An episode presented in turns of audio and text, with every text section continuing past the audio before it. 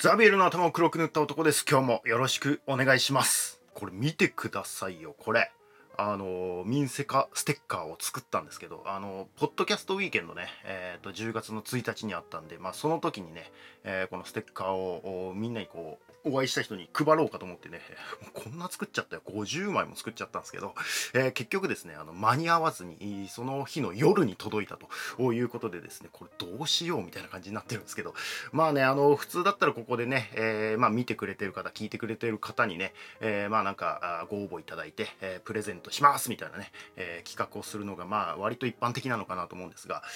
ちょっとめんどくさいんでやりたくないです。あの、一件一件一枚一枚これを送るのかとか思うとですね、えー、まあまあそんなに応募ないとは思いますけども、あの、めんどくさいんでちょっととそれはやりたくねえなみたいなところがあるんで、まあちょっとなんかゆくゆくこれどうしようみたいなところでですね、えー、まあ考えていきたいなとは思うんですけども、まあ次のポッドキャストウィーケンドにね、えー、持っていくかあ、どうするかという感じですかね。あの、とにかくね、楽しかったですよ、ポッドキャストウィーケンド。あの、お会いできた方はね、本当に、ありがとうございましたという感じなんですが、いろいろね、こう、お名前だけは知っているけど、今までお会いしたことはない人とかにもね、えー、たくさんお会いできたんで、えー、非常に楽しかったです。ぜひね、あの、皆さんも次回は参加していただけるといいかなと思いますね。なんか今度、その、ポッドキャストウィーケンドじゃないけど、別の団体というかね、えー、企画で、え、大阪の方でもなんか、同じような、イベントがあるみたいな話も聞いたんでね、えー、まあ私は多分行かないですけど、まあそうやってやっぱね、直接交流とかできるとね、えー、楽しいですよね。そうだからステッカーないから困った挙句にね、なんか、あの、駅でね、えー、買った隅っこ暮らしのステッカーをね、えー、皆さんに配ってましたね。何なんだみたいな。いや、まあそんなことはいいんですよ。ピュロスの続きをやっていきましょう。ローマは健康一滴。あえて野戦で戦おうと打って出るが、ピュロスに返り討ちにされてしまったんでしたよね。えー、負けてしまったローマということですね。やはりピュロスは強かった。なんかこの辺前回塩野七海さんの方にしか細かい記述がなくてみたいな話をしてたと思うんですけども、まあ、ちゃんとあのプルタルコスの英雄伝とかね読み込んだらあのー、まあ割と書いてはありました。はい。まああの塩野さんもそれを参照にしてるんだろうなみたいな感じでしたね。まあそのニュアンスが若干違うみたいなところはありますけど、まあ私のやつもね、えだいぶニュアンス違ったりするんで、えー、その辺はやっぱり皆さん原点当たっていただいた方がいいと思うんでね、えー、細かいところを知りたい人はね、あだいぶ割愛してたりとかね。まあまあとにかくね、流れとしては、あピュロスがイタリアにやってきて、えー、ローマは第一戦で負けてしまったということですね。しかしピュロスの側の被害も結構大きくてですね、最も信頼できる将軍もですね、この戦いでですね、失っていたんですよ。それでもまあ第一戦で勝ってるわけですからね、ここを好機と見て北上するピロス、ローマに近づいていくんですね。ローマ軍が去った後の陣営を占領していき、ローマとの同盟関係にあった町々を味方につけ、広大な土地を略奪し、ローマから300スタディオン、300スタディオンって約50キロぐらいの位置ですね。もう割と近いですよね。あともう数日で行けてしまうという距離まで来たというところまで一気に駆け上がっていく。まあ、そのピロスとしては、まあ、その第一戦でね、勝ってるわけですから、あそこに敗北したローマは士気がこうすごく下がっていて、もうダメだよ、ピロス来てるし、近くまで、みたいな感じになっていてですね、えー、このままローマを落とすことも容易なのではないかというふうに踏んでいたんでしょう。だから一気にね、行ったと、ここが後期だと思って、一気に攻め上がったということなんだと思うんですけども、しかしローマは、敗戦の将に対してですねその前回の戦いで負けた将軍というかまあコンスルだったんですけどその人はね、えー、それに対してですねまあその個人的な責任を求めたりもせずにそのこれは個人の責任ではないと。戦術の問題なんだと。いうようなね形でこうレビューをしていってですね。戦術を見直してすぐに兵を補充して別の部隊を編成して次なる戦いへ備えたというふうに書いてありましたね。士気が衰える様子は毛頭なくピュロスなど何するものぞ。先の戦闘はローマの敗北ではない。戦術の敗北だ。次は勝つ。勝つぞうわむしろ士気が上がっている様子をです。まあそのピュロスもね、多分ね、これ石膏からの情報とかによって分かってきたんでしょうね。えー、そういう様子が見えてると、なんかそういう演説とかをね、えー、ローマの街でしてますよみたいなね、えー、情報がピロスの方にも入ってくるわけですね。するとピロスはですね、これは意外だな、キネアス君。認めたくないものだな、想定外の過ちというものを。キネアスに話すんですね。このままローマに向かえば高い士気を保ったままの相手と下手したらね、甲状腺になるかもしれないということですよ。一筋縄ではいかないだろうと。で、甲状腺といえばね、まあ、あの、包囲して、えー、その士気をくじくっていうのが一番ですからね。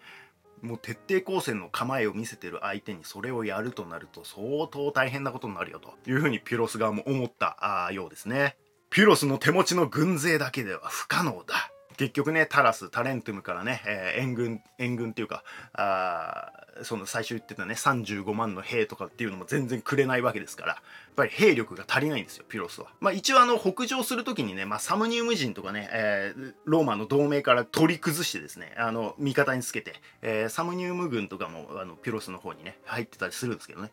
それでまあ、あの、結局、まあ補充できたというか、まあ少しね、えー、人数は多くはなってはいるんですけど、それでもまだまだ足りないと。いうことみたいですね。キネアス君、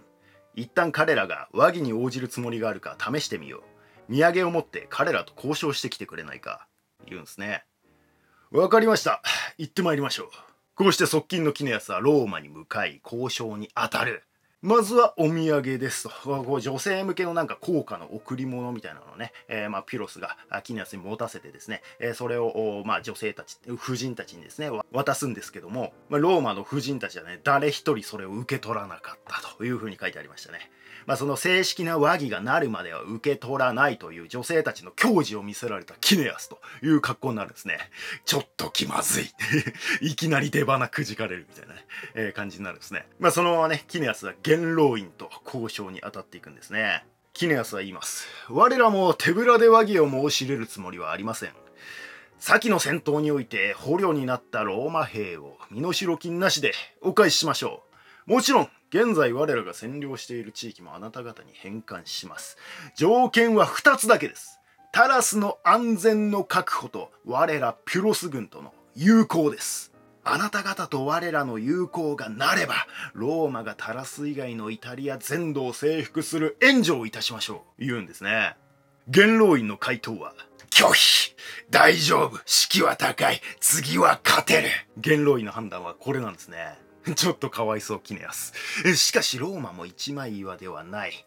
平民たちは動揺するんですね。まあまあ、この会議に平民たちも混ざっていたのかな？わかんないですけど、まあその辺の描写はないんで、平民たちは動揺するというようなね、えー、書き方ですね。いやいやいやいやと。ピロスから和議を申し入れてきたんだから、受け入れりゃいいじゃんと。ね、こっち負けてんだよと。条件も悪くないしさ、みたいな。たった二つ飲めばいいだけだよと。それにもうすでにですね、えー、イタリアのギリシャ人ポリスとか、そのナポリとかもですね、えー、若干こう今やピロスになびき始めているし、えー、このまま戦争を続ければ、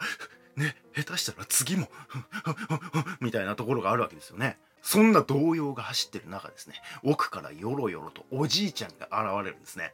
この人物の名はアッピウス・クラウディウス・カエクス。あのアッピア街道とかですね、アッピア水道の設計者であり建設者なんですよ。伝説の政治家であって、すでに高齢のため政界から引退していたんですけど、まあ、元コンスルであり、クワエストルとかね、えー、まあその公職をいろいろ歴任した人ですね。まあ、人時代前の政治家という感じなんですが、ね、このアッピア街道を引いたおかげでね、えー、イタリア統一に向けて一気に前進していったわけですからね、このアッピウス・クラディウス・カエクスがね、吠えるんですね。バカ者ども目を覚ませんか大声を上げながら議場に入ってきた。すでに両目も見えず、肩を支えられている。カエクスっていうのは盲目っていうようなね、えー、意味で、まあ通称カエクスと呼んでいたようですね。まず無礼にも人の庭先に踏み込んできたのはペロスである。奴がイタリアから出ていくこと、これ以外に和議はありえんざわざわざわざわ、議場がざわつく。ピュロスは、かのアレクサンドロスを気取っているようだが、仮に本物のアレクサンドロスがイタリアに来ていたとして、我らは負けたか？ざわざわざわ。そうだ我らは負けない ね、それはまあねあい、いきなり踏み込んできてね、交渉に当たるじゃねえよと。それはロシア出ていけだろうというのと一緒ですよね。いや、まだ交渉の段階じゃねえだろ、どう考えてもみたいなね。土足で踏み込んで何しとんねんと。そうだ我らはあまたの戦いをくぐり抜け、ローマ連合を作り上げてきた。負けようはずがないではないかピュロスなど、マケドニアの一角を占領したにもかかわらず、追い出され、投げ出してきたふぬけに過ぎん。そうだそうだ。まあ一方で、ね、いやいや、言い過ぎだろ、それは。カエクスさん、それはちょっと言い過ぎなんじゃないですか。みたいなね、えー、雰囲気もこうなんか、いろいろね、わちゃわちゃしてた感じですよね。奴が去らないというのであれば、我らは何人失うとも、全力を挙げて戦うであろう。うわアッピウスさん、さすがっすうわ 気まずい木でやす。もうずっと気まずいみたいな。完全アウェーですみたいな。まあそりゃそうなんですけどね。敵地に乗り込んでるわけですから。ローマ側の条件は一つ。ピュロスがイタリアを去ること。和議を話し合うのはそれからだというもの。こうして一旦ね、えー、まあ交渉は決裂して、キネアスはピュロスの元に送り返されたんですね。まあ、あの、交渉自体は続いてるんですよ。あの、一旦ちょっと帰らされたみたいなね、えー、雰囲気ですね。これに対してピロスはどう答えるのかというようなところですよね。キネアスはローマ人の生活をじっくり観察し、政治システムの優れた点をピロスに報告した。元老院というまるでヒュドラのように王が何人もいるかのような体制であることを。ヒュドラってね、あの一つの頭を切り落としても二つの頭が生えてくるっていうね、あの怪物ですね。あのヘラクレスが戦ったやつね。ヘラクレス界でやったかどうかもあんま覚えてないですけど、なんか、もともと9本かな ?9 本ああの頭があって、えー、首を切っても、またそこから、あの、切れたところから2つ生えてくるんで、もう切りがねえみたいな話になってですね、切り口の部分をや焼かないとダメみたいなね。えそういう怪物ですね。で、なんか最後の一本の首はもう不老不死で絶対に切り落とせないみたいな、なんかそういう設定でした。なんかそれをなんなんだっけ、岩の下かなんかにこう押し込めるみたいなね。えー、それでヘラクレス勝つみたいな、そういうお話ですよね。え、そこに出てくるヒュドラにね、なぞらえて、ピロスに報告するんですね。ローマはヒュドラですよ。執政官コンスルはすでに以前の倍の数の兵士を集めていたが武器を取れるローマ人はさらにその数倍はいること。なんかをね報告していったんですね。えいローマの軍勢は化け物か。完全に言いたいだけ。いやここでしか使えないでしょ化け物か。いやだってヒュドラって言ってたからキネアスが。化け物でしょ。交渉はまだ結論には至っていないものの前回の戦闘でピュロスが得たローマ人捕虜の解放を申し入れに今度はローマ側からピュロス側に施設がやってきた、まあ、前回ね、えー、前回の戦闘で、ね、お互いピュロスはローマ人の捕虜をね、えー、だいぶ獲得してるしローマ側もねピュロス側の兵士たちをね、えー、だいぶ捕虜にしたりとかねお互い捕虜を持っててる状態なわけですよ今。でまあねあの今ねロシアとウクライナでね捕虜交換とかやったりするじゃないですか。まあ、それと似たようなあ話で、まあ、その捕虜をどうするかみたいなね、取り扱いについて話し合うみたいなことで、まあ、今度、ローマ側からピロス側に施設がやってきたということですね。施設団団長は、ガイウス・ファブリキウス。ピロスはこのファブリキウスの石段を艦隊した。もちろんまだピュロス側も和議を諦めたわけじゃないからね。ピュロスはですね、まず艦隊の印にですね、まあ歓迎するよという印にですね、えー、幾ばくかの金を、金を、金かな？金を取らせようとしたんですけど、ファブリキウスはこれを断ったんですね。いやいや、そういうんじゃないから、みたいな。するとピュロスはですね、ほう？断るか？少し試してみるか？言うてですね、翌日、ファブリキウスがやってくると、ピロスが立っているなんかピロスがね立っているね、えー、ところの後ろに、えー、幕があ降りていってですね。それをですねなんかパチンつって合図とともにその幕がバッと落とされるとですね急に象が出てくるんですね。象はいきなりファブリキウスの頭上に鼻を振り上げてですねもうパーンつってもうねあのめちゃくちゃでかい声で荒々しい声を発したって書いてありましたね。ピロスのドッキリ大作戦なんですね。いや何試しとんねんって感じですけど。しかしファブリケースは静かにピロスの方を振り向いて笑顔でですね。昨日は金が私を動かしませんでしたが本日は象が動かしませんでしたな。えドッキリ失敗。失敗したんですね。認めたくないものだな。いや認めろみたいな滑っとるかな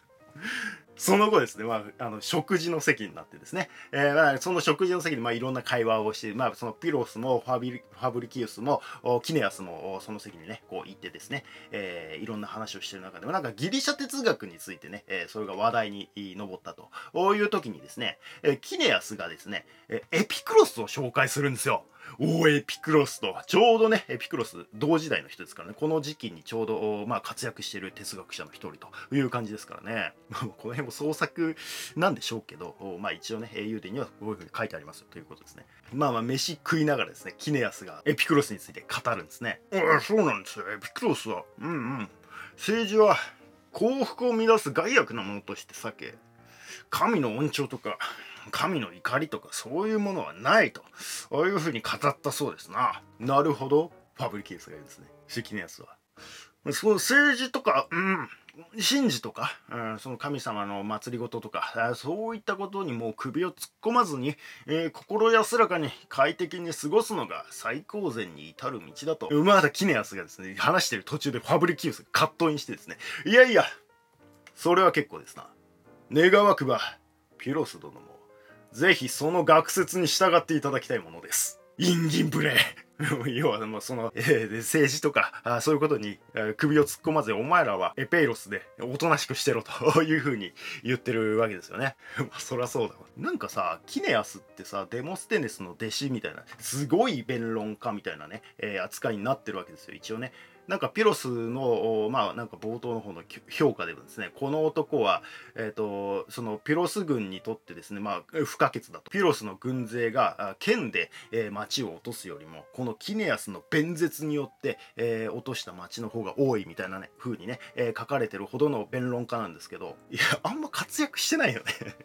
大体失敗してるというかね、え、たとえそこをなんエピクロス出す場面じゃないでしょみたいな、ね、え、もっとあったんじゃねえのみたいな気はしますけどね。逆にファブリキウスにねそれをなんかうまいことやり込められるみたいな。感じになってるんですね。でもなんかピロスはね、こういうタイプ好きらしくてですね、そのファブリキウスの木ぐらいの高さと、その人となりに打たれたというふうに書いてありましてね。もともとね、ファブリキウスはね、プレブス出身なんですよね。その平民出身なんですよ。で、なんか基本的にすごく貧しいんだけど、木ぐらいがすごく高くてみたいなね、えー、そういう、なんつうの、ギャップというか、あそういうところもね、惚れ込むポイントの一つだったみたいな書き方でしたね。こういう人物のいる国とは戦争をするよりもむしろ友好関係を結びたいとますます絶望するようになる。そしてピュロスはね誘うんですね。和議が成立した暁にはファブリキウス君君も我が元へ来て将軍の第一人者となられるのはいかがかね。こうやってファブリキウスを誘うんですね。しかしファブリキウスは静かな口調でですね。恐れながらそれはピュロス殿のためになりませんぞ。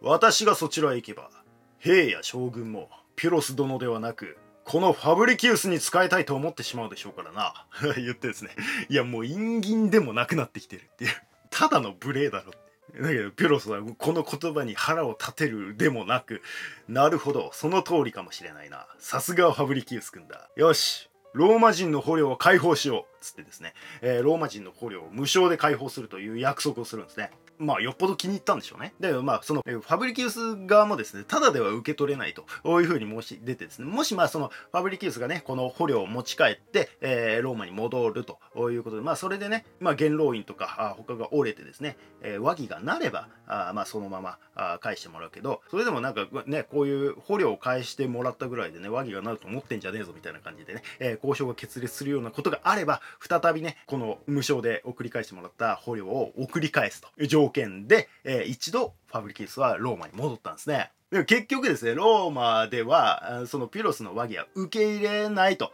いうことになったんですね。こんなことで、えー、和議がなると思ってるんじゃねえぞ、この野郎、みたいな感じになってですね、えー、まあ、結局そのファブリケウスは、まあ、その約束の通り、律儀に捕虜を送り返すということをしたんですね。そのなんか、元老院ではですね、そのローマに残った捕虜たちはですね、もう死刑に処すとまで、えー、決議したそうなんで、まあその戻った捕虜たちも家族とかとは会えたしなんかお祭りとかに参加することはできたんですけどそその一夜過ごしたらもうあの帰れよというような感じになったんですね。でその後ですねファブリキウスはあまあここからここなんか期間がどのぐらい空いてるのかわかんないですけど結局ファブリキウスはコンスルになるんですよ。まこれもね本の脚中には多分この時にコンスルにはなってないよみたいな書き方だったんですけど多分このこの1年後か2年後ぐらいになったんじゃないかなってほ本当の史実ではね。ただまあプルタルコスはこういうふうに書いてますという感じですね。そのファブリキウスのもとにですね一人の男が現れたんですね。もうファブリキウスはローマに戻ってるんですよ。ピュロスの医者の使い、獣医の使いというふうに書いてありましたね。で、その男がですね、ファブリキウスに言うんですね。実は、ここだけの話ですよ。ピュロスに薬と見せかけて毒を盛り暗殺することができますか？言うんですねねえいい話でしょうどうします？何くれます？殺したら ゆすってくるんですね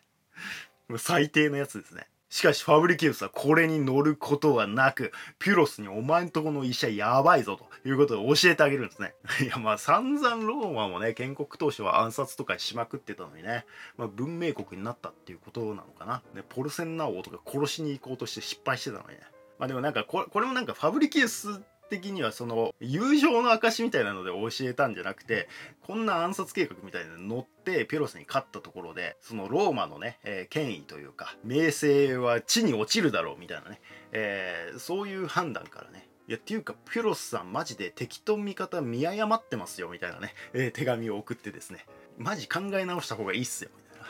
手紙送るんすよね。こんなやべえやつ医者につけとくって相当でしょみたいな。部下を見抜く能力をもうちょっと鍛えた方がいいと思いますけどね。なんか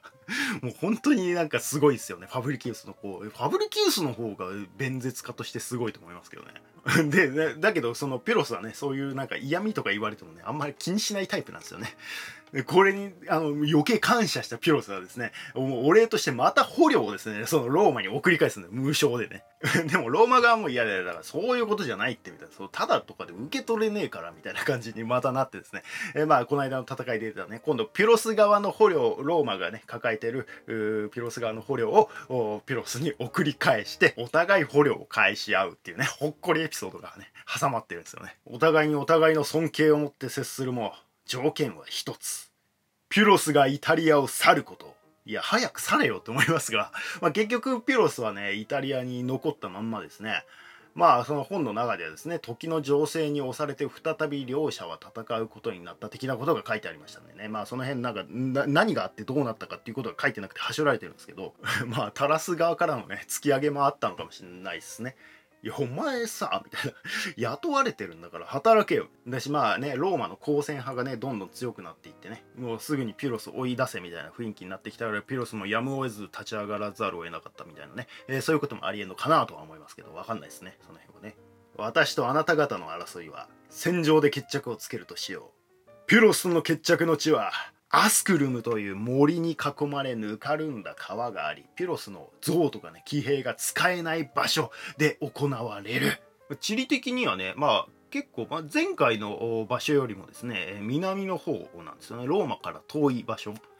サムニウムの南東あたりの場所ですね。まあ、何がこうなって、えー、ここが戦場になったかみたいなことも書かれてはないんでわからないんですけど、まあ、だからローマまでこうピロスが攻め上がってきて、えー、ローマが籠城戦をするみたいなそういう展開ではないんですね。また野戦になるということなんですね。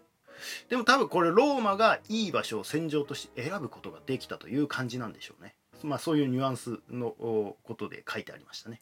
ここならローマが勝てる。ローマ軍は伊達じゃない。お互いに敬意を払ったファブリキウス対ピロスの戦いでもある。前回よりも兵力はお互い膨らみ4万対4万。でローマもねローマ連合からどんどんどんどん兵を補充してましたしピュロスの方もねサムニウム人とかをね巻き込んで兵力としては膨らんでいるということですね、まあ、前回活躍した象とかがねうまく使えないんでなかなか不利な地形のため攻勢には出れないピュロスという感じになっていくんですね。でもう重装歩兵対重装歩兵のぶつかり合いですね。ピュロスはね、あの、マケドニア流のサリッサですね。あの、めっちゃ長い槍、6, 6メートルだっけ、えー、ぐらいあるね、えー、槍ですね。に対してローマは剣で戦ったっていう風に書いてありましたね。剣でそのサリッサとねぶつかり合って戦いになるのとは思いますけどね。どう考えてもサリッサの方が有利じゃねって思うんですけど、まあ、大体こうローマの槍ってね投げ槍だったんです、まあ、最初にこうめっちゃ投げて、えー、その後は剣を抜いて戦うみたいなねそういう感じだったんだと思うんですけどね。その辺はねちょっとまだあの読み込めてない本とかもあるんでね。だかローマの戦争だっけな。あそういうなんかどういうふうに戦ったみたいなね詳しく書いてある本もあるんで、まあ、ちょっとその辺をもうちょっと詳しく読んでからご紹介したいなと思うんですけど多分この頃のローマの剣ってまあローマの剣ってグラディウスっていうのがね、え、有名なあまあ両刃のね、え、ちょっと短めの剣みたい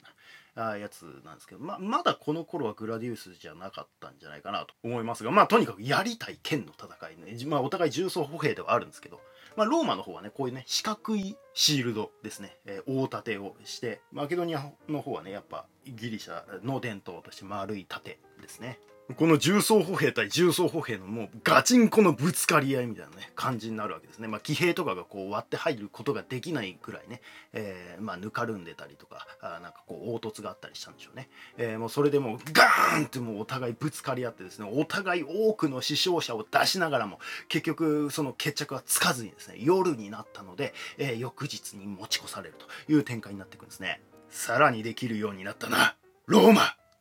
もう言いたいだけだろっていう。2日目に入る。ピュロスは巧みにローマ軍を誘導して、より平坦な場所に誘い出すんですね。誘い出されただと？なぜか？坊やだからさ。ちょっと恥ずかしくなってきてる。これアレクサンドロスがね、あのダレイオスを倒した時の作戦みたいですよね。あの、まあ、アレクサンドロスの場合は逆に凹凸がある方にね、誘導していって戦車が活躍できなくしたみたいなね、えー、ありましたよね。それの逆バージョンやったみたいな。うまいことこうなんかこう人権を組みながらね、えー、平地の方に誘導していってピュロス有利な地形の場所にいつの間にか誘い込まれるローマという感じになっていくんですね。象や騎兵が生きる場所。案の定ローマ軍の騎兵は象に怯え動けない。いや象大活躍ですよね。なんかねアレクサンドロスの時といいディアドコイ戦争の時といい象は大体活躍しないでおなじみだったんですけどね。やっぱりこう本当に初めて見るみたいなね、えー、感じだったと思うんでかなり効いちゃったんでしょうね。どうしたらいいのかっていうのがね全然戦術的に対応できないと。でそこにですねもうピュロスはこうアレクサンドロス同様にですねピュロスがこう先頭を切って槍を抱えて突っ込んでいくんですね。くさび型になってピュロスが切り込んでいくっていうね、えー、感じになってですね。そしてそのままローマ軍を包囲。殲滅。戦死者は6000人。これローマがね。二度目の戦いも、ピュロスの勝利に終わる。あれ次回予告ローマ勝つじゃなかったっけって感じなんですけど。ローマ負けます。いや負けんのかいっていう。しかし、ピュロス軍もエペイロスからついてきた兵を多く失っていたため、かなりの被害が出ていた。まあ最初のね、重装歩兵同士の戦いがかなりきつかったんでしょうね。ローマ相当剣で奮闘したんでしょう。2度の戦いにどちらも勝利したピュロスであったが多くの兵を失い私もよくよく運のない男だな。ピュロス自身も傷を負ったようだ。投げやり食らっちゃったんですよ。なんか腕かなんかにね傷を負いながらも戦っていたと。いう感じだったんですね。ローマは逃げていくがこれ以上追わないピュロス。まあこれはね彼らが傭兵部隊であって国の存亡をかけて戦っていたわけではないこともあったでしょう。勝利はするものの得られる果実に対して被害が大きい。費用対効果悪すぎるだろうというまあこういう勝利のことを慣用句としてピュロスの勝利って言うんですよ。まんまやんって感じですけど。ピュロスの勝利っていうとめっちゃコスパ悪い勝利みたいなね。勝ったはいいけど何にも得られるもんありませんみたいな。逆に被害大きいんですけどみたいなね、えー、そういう勝利のことをピュロスの勝利って昔からこういう慣用句がありますよみたいなね。ことがねいろんな本に書かれてますね。あリビウスとかに書かれてたのかな？いやまあまあそんな使う場面ないと思いますけど。まあこうしてローマは負けてピロスは勝ったわけですけども。しかしローマはすぐさま兵を補充し負け戦が重なろうが勇猛邁進の構えを捨てず憤怒に燃えてピロス打つべしの着替えに燃えていた。ヒュドラだ。多くの人がピロスの勝利を称えたがピロスはもう一度戦えば仮にこちらが勝利したとしてもその時は我らは全滅したであろうと語ったと言われてますね。ついにピュロスはイタリアを離れることを決意する。ってことはローマの勝利だ!うわいやピュロスが出ていったぞ!いや戦闘に負けて戦争に勝つ。何度負けてもヒュドラのごとく立ち上がる。これがローマ。次回歴史漫談民生化逆襲のピロス。以上ザビエルの頭黒く塗った男でした。